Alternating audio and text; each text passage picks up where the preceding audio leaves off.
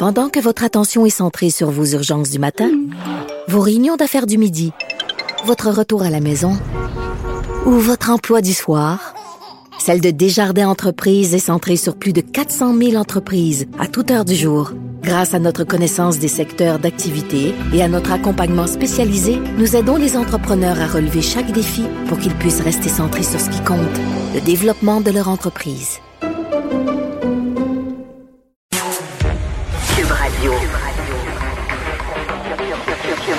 Cube Radio.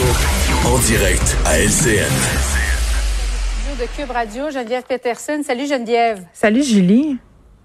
Avec le port du masque à l'intérieur, Geneviève, permets-moi euh, euh, brièvement d'aller sur cette nouvelle de dernière heure là, parce que c'est important. On vient tout juste d'apprendre qu'une alerte Amber euh, vient d'être déclenchée du côté de Waterloo, c'est tout près euh, de Bromont, là en Montérégie. Un garçon de deux mois Wesley Labrec, qui a été enlevé à Waterloo par Xavier Labrec, 22 ans. Euh, c'est une voiture de marque Honda Civic 2015 de couleur noire, immatriculée Z66M comme maman, N comme Nicolas, Z. Alors évidemment, si vous apercevez cette voiture, si vous avez eu vent d'un petit garçon euh, de deux mois, peut-être que c'est votre voisin dans votre entourage, Xavier par euh, enlevé en fait par Xavier Labrec, 22 ans. Euh, on vous demande très très rapidement de composer le 911. On sait que les premières minutes sont tellement importantes. Alors voilà, Geneviève, je voulais absolument faire part de cette nouvelle parce qu'une alerte Amber, c'est important. Oui, puis on espère que ce jeune bébé-là sera retrouvé euh, rapidement sain et sauf. Euh, oui, la raison pour laquelle je porte le masque à l'intérieur, euh, Julien, en ce moment, là, c'est pour dire que moi, là, je suis pour le masque, OK? Je suis pour le masque euh, quand c'est porté dans des circonstances où c'est nécessaire. Donc là, en ce moment, je suis à l'intérieur de mon studio. Il y a personne, donc ce n'est pas nécessaire. Je l'enlève donc, OK? Ça, c'est c'est ce que je veux dire d'emblée. Parce que là, il y a de la confusion autour du port du masque là, à l'extérieur. Et on dirait que dès qu'on émet un commentaire pour, si on veut, questionner le port du masque, c'est comme si on était contre le masque. Non, tu sais, on, peut poser des questions. C'est d'ailleurs le rôle des médias de le faire. Et moi, je voulais qu'on se demande aujourd'hui, euh, est-ce que le gouvernement hier a mal communiqué par rapport au port du masque à l'extérieur? On le sait, là. Euh, C'était particulièrement, en tout cas, moi, j'ai trouvé ça confus. J'ai pas trouvé ça clair. On nous arrivait avec une annonce quand même, somme toute, assez majeure. on s'en était parlé euh, d'ailleurs toutes les deux là, de la confusion qui régnait autour du port du masque à l'extérieur. Et moi, je souhaitais avoir des réponses. Et vraiment, euh, il y a des incongruités. Parce que moi, je veux le dire, là, euh, je suis pour le port du masque dans les écoles, dans les lieux de travail, euh, là où c'est pertinent.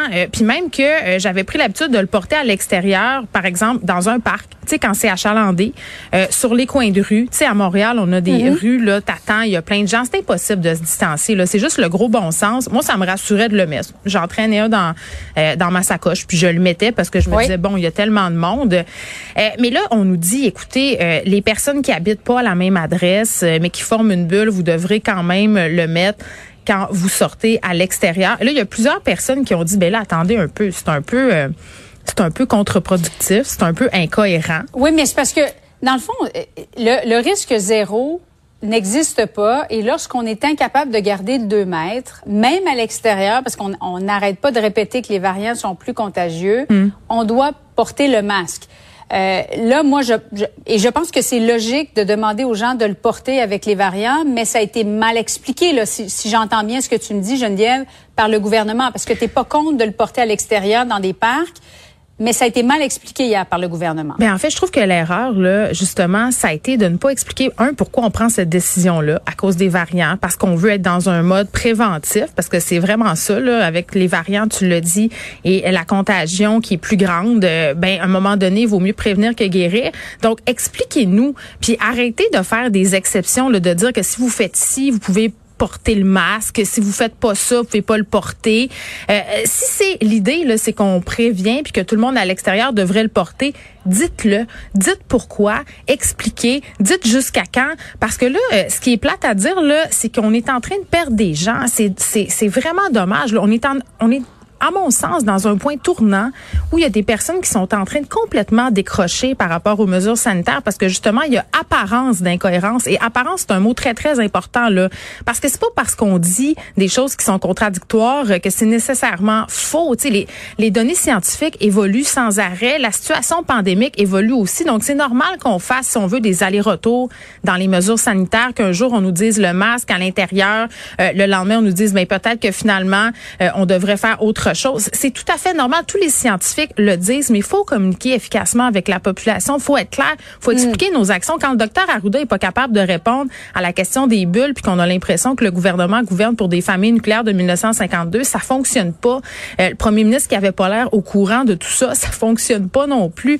on est encore dans une espèce de problème de communication et l'heure est critique en ce moment. On veut que les gens adhèrent. On, est près du but. Il reste 73 jours. Communiquons efficacement pour que tout le monde s'entende, qu'il n'y ait plus de confusion. Les policiers, là, t'imagines-tu les policiers, Julie, puis le masque, puis les familles, puis les bulles, ça va être compliqué.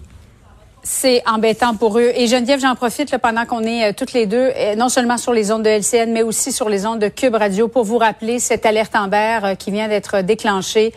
ça se passe du côté de Waterloo. Alors, vers 11 heures, Wesley Labrec, un bébé de deux mois, qui a été enlevé à Waterloo par Xavier Labrec, 22 ans. On présume que c'est son père. Là. Euh, les deux se trouveraient à bord d'un véhicule de marque Honda Civic 2015 de couleur noire, immatriculé Z66M N et Z. Alors, on vous demande de composer le 911, évidemment, si vous avez euh, quelques informations que ce soit là sur euh, cet enlèvement euh, qui, qui s'est produit au cours des dernières heures. D'ailleurs, l'hélico, l'hélicoptère de TVA Nouvelle est en direction du côté de Waterloo, qui est situé là non loin de Grimby, Bromont également. du côté de la Montérégie, canton de l'Est, dans, dans ce secteur-là. Alors, Geneviève, évidemment, on souhaite que le dénouement soit heureux pour cette histoire d'alerte Lambert. Merci. Merci beaucoup, Geneviève.